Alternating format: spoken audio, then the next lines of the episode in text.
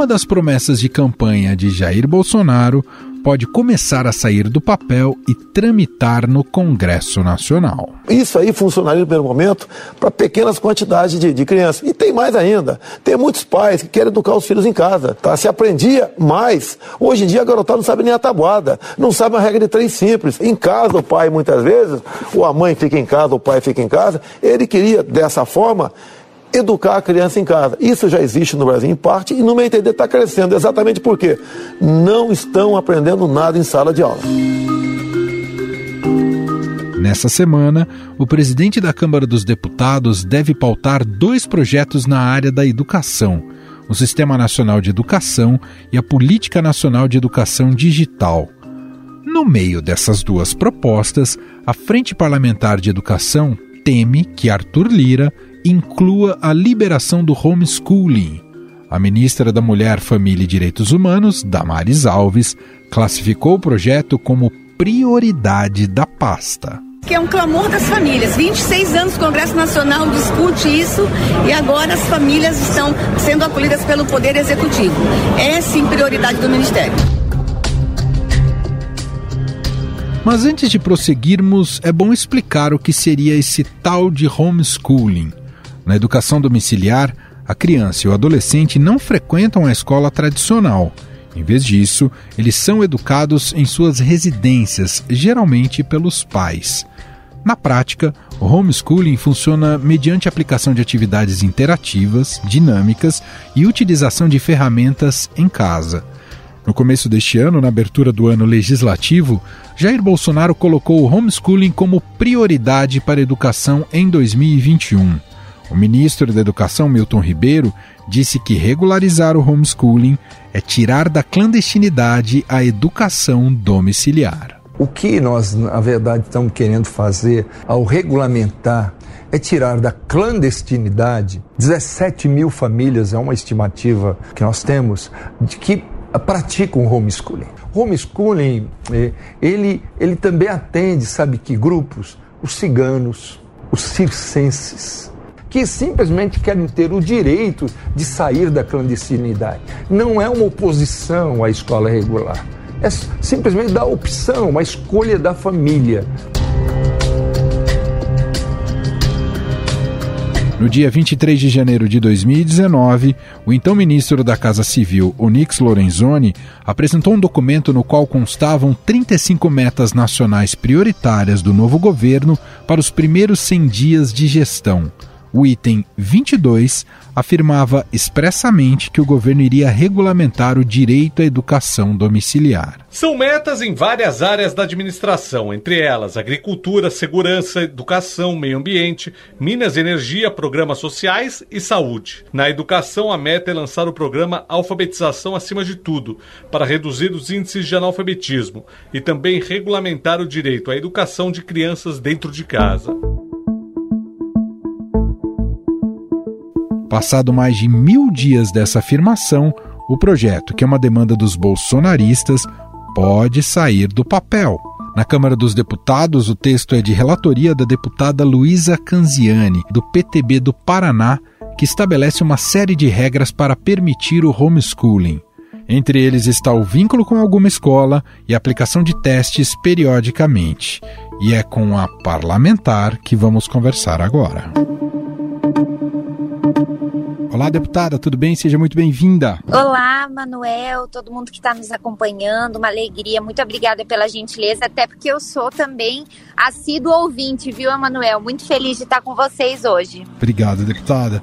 Bom, o projeto que regulamenta o homeschooling, é, pelo que a senhora tem acompanhado politicamente, ele tende a ser votado ainda esse ano, há consenso. O presidente Arthur Lira te deu algum indicativo nesse sentido, deputada?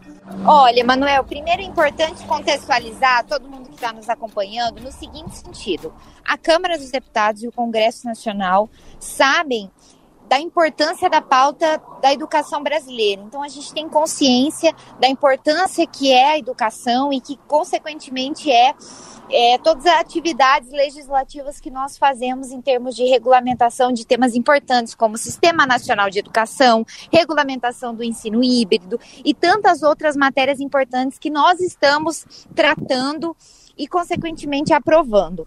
Mas aí, Emanuel, esse tema homeschooling é um tema que está sendo discutido na Câmara há muito tempo. E é um tema complexo que de fato desperta paixões né, porque é um tema sensível, mas é uma possibilidade que nós, através desse substitutivo que estamos construindo, porque o projeto que eu estou relatando tem vários projetos apensados a ele, e a gente está construindo, construímos um texto, um substitutivo extremamente equilibrado, sensato, que vai permitir essa modalidade de educação, mas com parâmetros, com balizas, para que a gente possa assegurar esses direi esse direito às nossas famílias, mas também, obviamente, proteger a integridade física, moral e combater questões sensíveis que, infelizmente, assolam a sociedade brasileira, como abandono intelectual, violência doméstica, exploração sexual infantil, entre outras questões. Mas a gente acredita, com essa construção equilibrada que foi feita, a gente espera, então, pautar esse projeto ainda esse ano e conseguimos avançar com outras pautas importantes para a educação brasileira. Bom, a defesa desse projeto é, é, é, feita veementemente, com, com grande intensidade, pelo presidente Jair Bolsonaro, pelo atual ministro da Educação, Milton Ribeiro, e dá a esse tema toda uma carga ideológica. Né? Se apresenta o homeschooling muitas vezes como se fosse uma fuga de uma suposta doutrinação política que existiria nas escolas, ou até no que o, o, presidente gosta de dizer de ideologia de gênero. A senhora não sente que esse projeto acaba sendo carimbado por esse tipo de visão? Justamente o substitutivo que nós estamos trazendo e a discussão que foi feita na Câmara dos Deputados é no sentido de desvincular essa matéria com um governo X, Y e Z. A gente quer é, trazer essa regulamentação, trazendo luz, trazendo muito equilíbrio, tecnicidade para esse tema, que é um tema complexo. E são vários os motivos, as razões que uma família ou, enfim, algum responsável é, por uma criança, por um adolescente, que ele opta por fazer educação domiciliar. Eu tenho sido procurada, inclusive, Emanuel, por, é, enfim, agentes diplomáticos que precisam da regulamentação para que os seus filhos, muitas vezes, possam estudar é, fora do país, que muitas vezes esses oficiais de chancelaria não têm condição de pagar uma escola internacional em determinado país, ou esse país não tem, inclusive, uma escola capaz de lidar com os desafios de aprendizagem de seus filhos. Então, eles pedem muito a regulamentação desse tema para que as crianças possam aprender baseado no modelo educacional brasileiro. Então, são vários os motivos, várias as razões. Inclusive, é, mães que têm filhos autistas, enfim, uma série de motivos e de condicionantes também que nós estamos colocando para proteger essas crianças e garantir, obviamente, o direito à aprendizagem,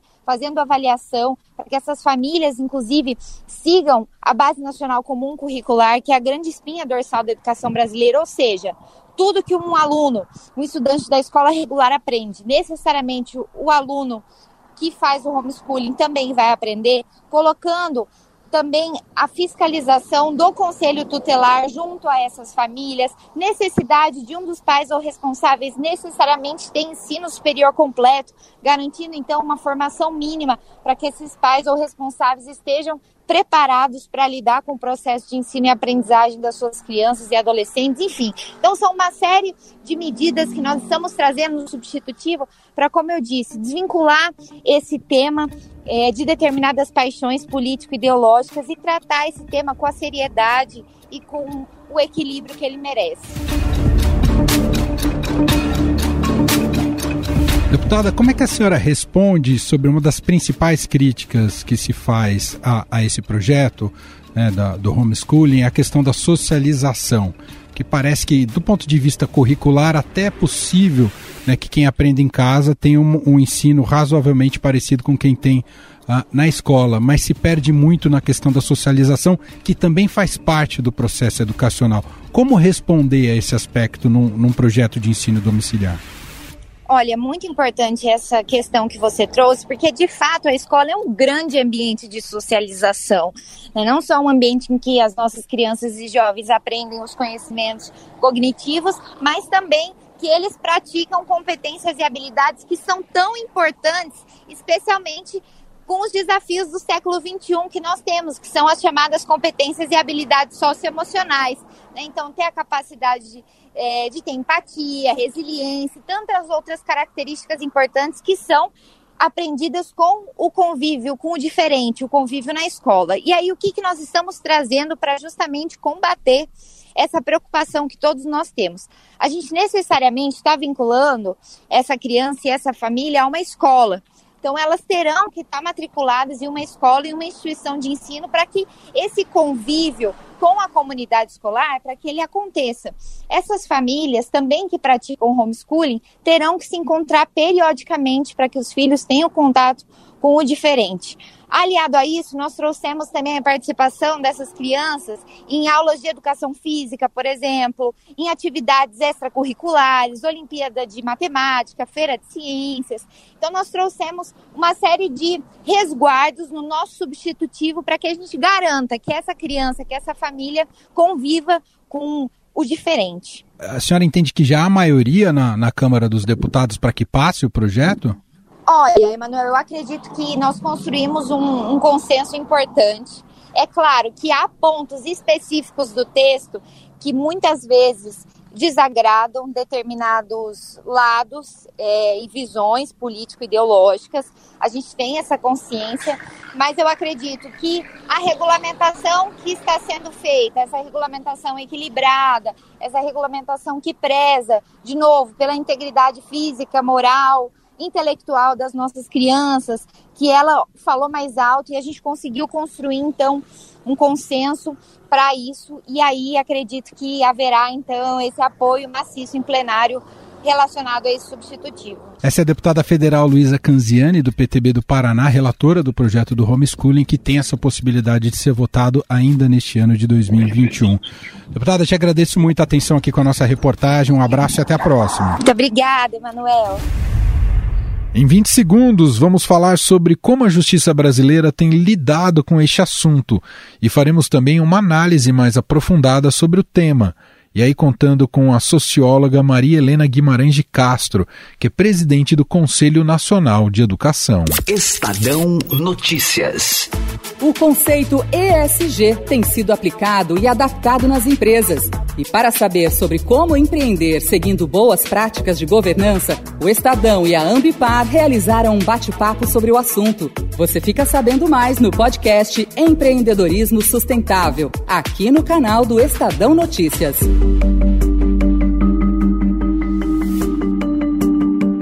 No Brasil, o estado de Santa Catarina chegou a aprovar uma lei que permitia o homeschooling para seus cidadãos.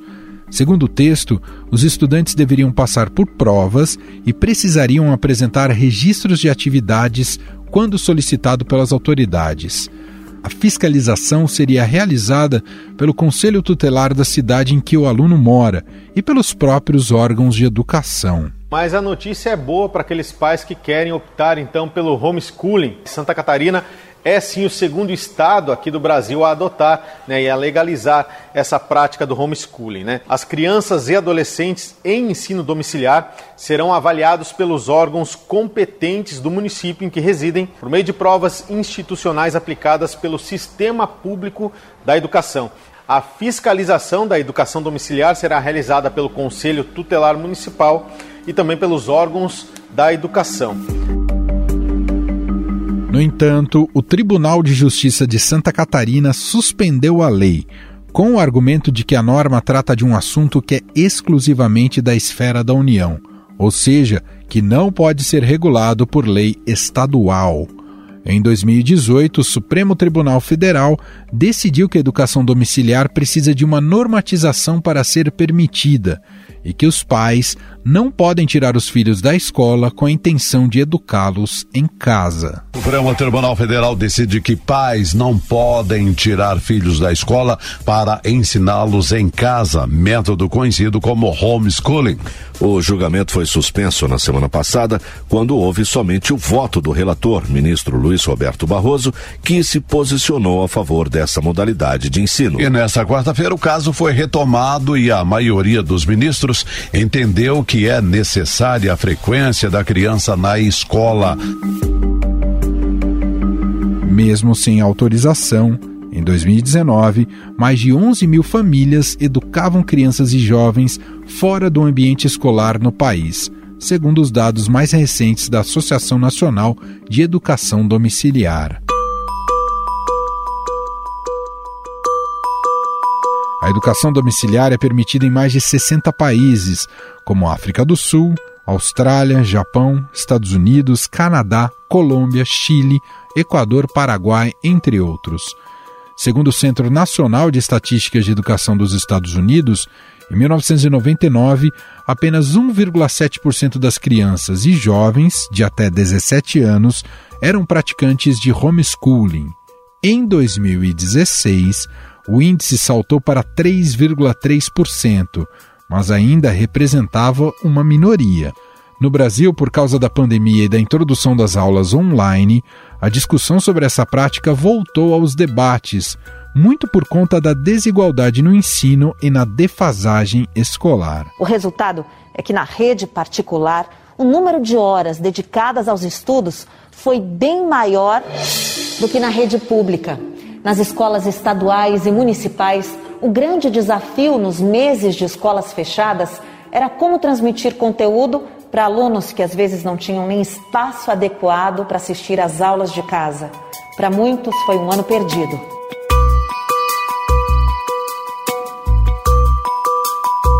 O estudo Perda da Aprendizagem na Pandemia, do INSPER e o Instituto Unibanco, estima que, no ensino remoto, os estudantes aprendem, em média, apenas 17% do conteúdo de matemática e 38% do de língua portuguesa. Além disso, um levantamento do Todos pela Educação revelou que cerca de 244 mil estudantes de 6 a 14 anos estavam fora das escolas brasileiras no segundo trimestre de 2021. A gente segue falando de educação para lembrar que o fechamento das escolas durante a pandemia colocou milhares de estudantes na estatística da evasão escolar. Um relatório do Unicef feito em parceria com o Instituto Claro mostrou que a falta de atividade atividade escolar afetou mais de 5 milhões de crianças e adolescentes no país.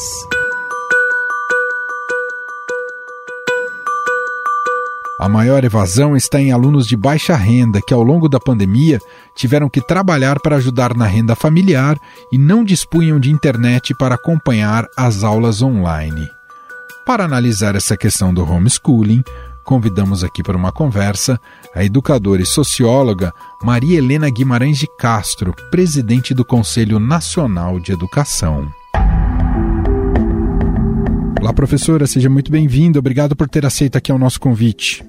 Bem, muito obrigada. É um prazer falar com vocês. Quero dar uma fazer uma saudação a todos que estão acompanhando esse debate tão importante. Eu vou falar muito mais como educadora, como pessoa física e não como presidente do Conselho Nacional de Educação, uma vez que o Conselho Nacional não tem uma posição ah, definida sobre homeschooling. E nós já sabemos que há uma eh, divisão entre os conselheiros a respeito do assunto, né? Existe algum argumento plausível para defender a regulamentação do ensino domiciliar no Brasil? Como é que a senhora se posiciona? Veja, os argumentos em geral, eles vão desde uma questão muito mais de é, ligada a questões de convicções religiosas, de defesa do direito individual, da liberdade da família, definir como vai resolver a questão da educação com seus filhos,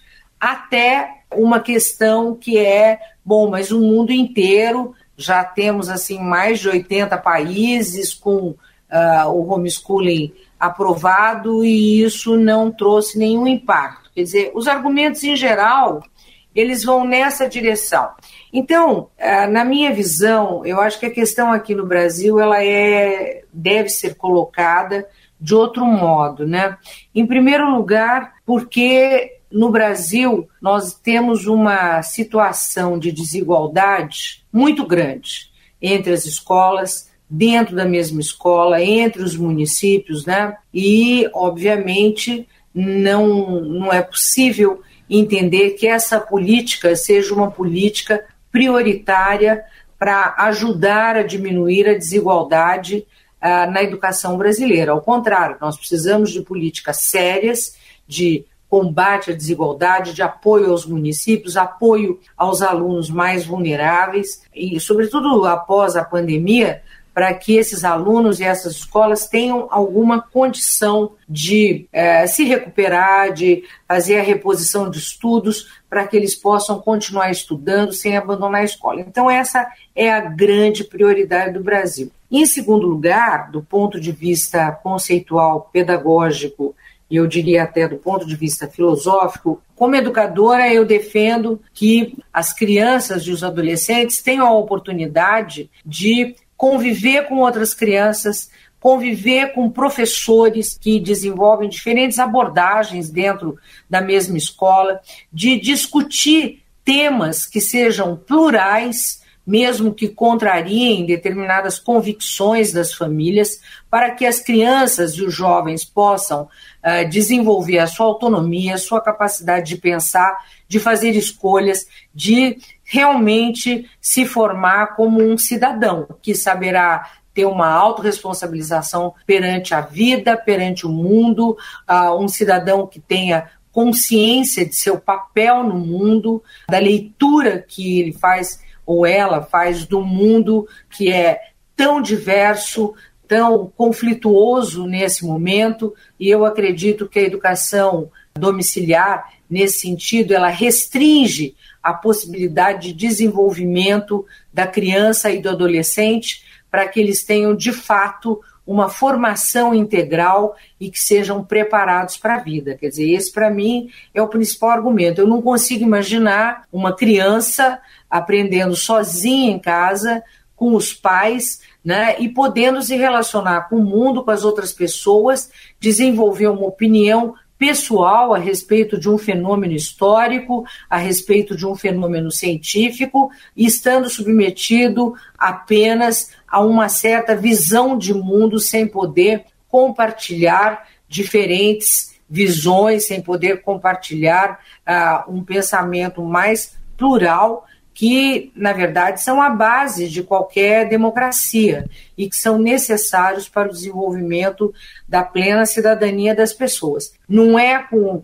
a educação domiciliar que nós vamos assegurar algum tipo de concretização dos direitos que estão garantidos na nossa Constituição, ao contrário, provavelmente vamos aprofundar essas desigualdades, né? Que me parece o ponto mais importante como educadora, que é a questão do desenvolvimento da criança e do adolescente como um cidadão que de fato terá condições de se posicionar frente ao mundo, fazer as suas escolhas, ter uma opinião bem formada, bem consolidada, independente de uma visão restrita uh, de uma pessoa ou de algum familiar que queira impor uma certa visão de mundo, né? É, o exemplo que eu vou dar é o meu exemplo pessoal. Eu sou bem antiga, já tenho uma certa idade, né? E no meu tempo, na minha família, que era uma família muito religiosa, muito católica, todas as meninas precisavam estudar única e exclusivamente em escolas de meninas colégios católicos de freira e seguia aquela certa orientação religiosa. Ao mesmo tempo, eu tinha dentro da minha casa uma situação familiar extremamente, eh, digamos assim, diversificada. De um lado, eu tinha o meu avô, que era, na verdade, uma pessoa muito ligada ao Partido Comunista, que defendia ideias de esquerda, que lia livros, advogado e acompanhava tudo que acontecia no mundo, e de outro lado, eu tinha meu pai, que também era advogado, mas era uma pessoa que defendia, na época, a UDN, que era um partido de direita. Meu pai e meu avô foram políticos, né? um foi deputado, o outro foi vereador, e eu assistia permanentemente um debate dentro da minha casa que permitiu que eu fosse, digamos assim, desenvolvendo um grau de autonomia para aprender a pensar e me posicionar diante do mundo que poucas pessoas têm. E isso foi muito bom para a minha formação na escola, porque na medida em que eu vivia dentro de casa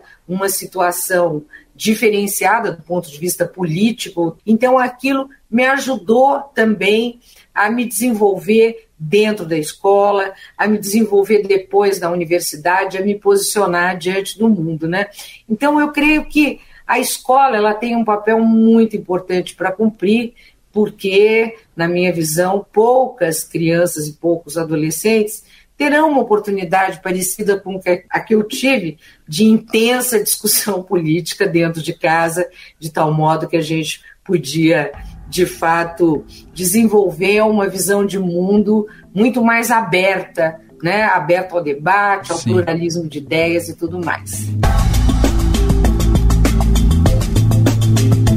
Tem uma questão estrutural embutida nessa discussão também, não é, professor? Ou seja, um Estado que se mostrou tão deficitário para contribuir para a educação no período da pandemia, o que dirá que ele vai conseguir garantir, fiscalizar, monitorar uma educação de qualidade na casa das pessoas, não é? Não, essa questão estrutural uh, me parece praticamente impossível de ser feita pelo Estado, né? Porque veja, as escolas estaduais e municipais tiveram uma enorme dificuldade. Agora estão voltando, quase todas já voltaram às aulas presenciais, mas algumas ainda não. Né? Nós sabemos que as dificuldades serão imensas agora no início para recuperar toda a dificuldade ocorrida com as atividades remotas, tanto em 2020 como em 2021, e o Estado não conseguiu dar conta de jeito nenhum, não conseguiu sequer dar conta de garantir um mínimo de condição de acessibilidade, a conectividade ou de outras formas de acessibilidade para aquelas crianças que não tinham como continuar aprendendo e mesmo para escolas que não tinham a menor condição de desenvolver atividades e fazer com que essas atividades chegassem até a casa dos alunos. Nós sabemos que essa foi a realidade que vivemos no Brasil.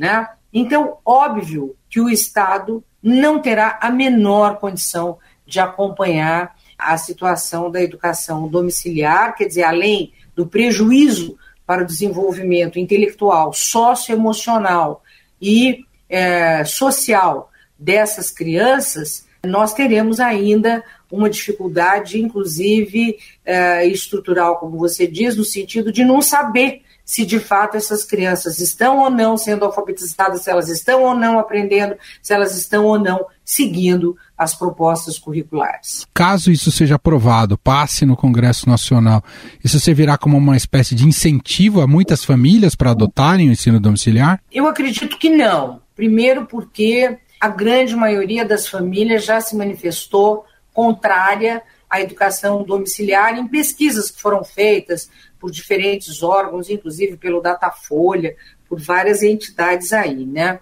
É, em segundo lugar, porque as famílias todas queriam a volta às aulas presenciais, né? Os pais estavam realmente sentindo a dificuldade de manter as crianças em casa. Em terceiro lugar, o Brasil é um país, infelizmente, muito desigual, né? A maioria, se nós olharmos aí os alunos da rede pública, os 85% que frequentam a escola pública no Brasil, só 15% dos nossos alunos frequentam escolas particulares.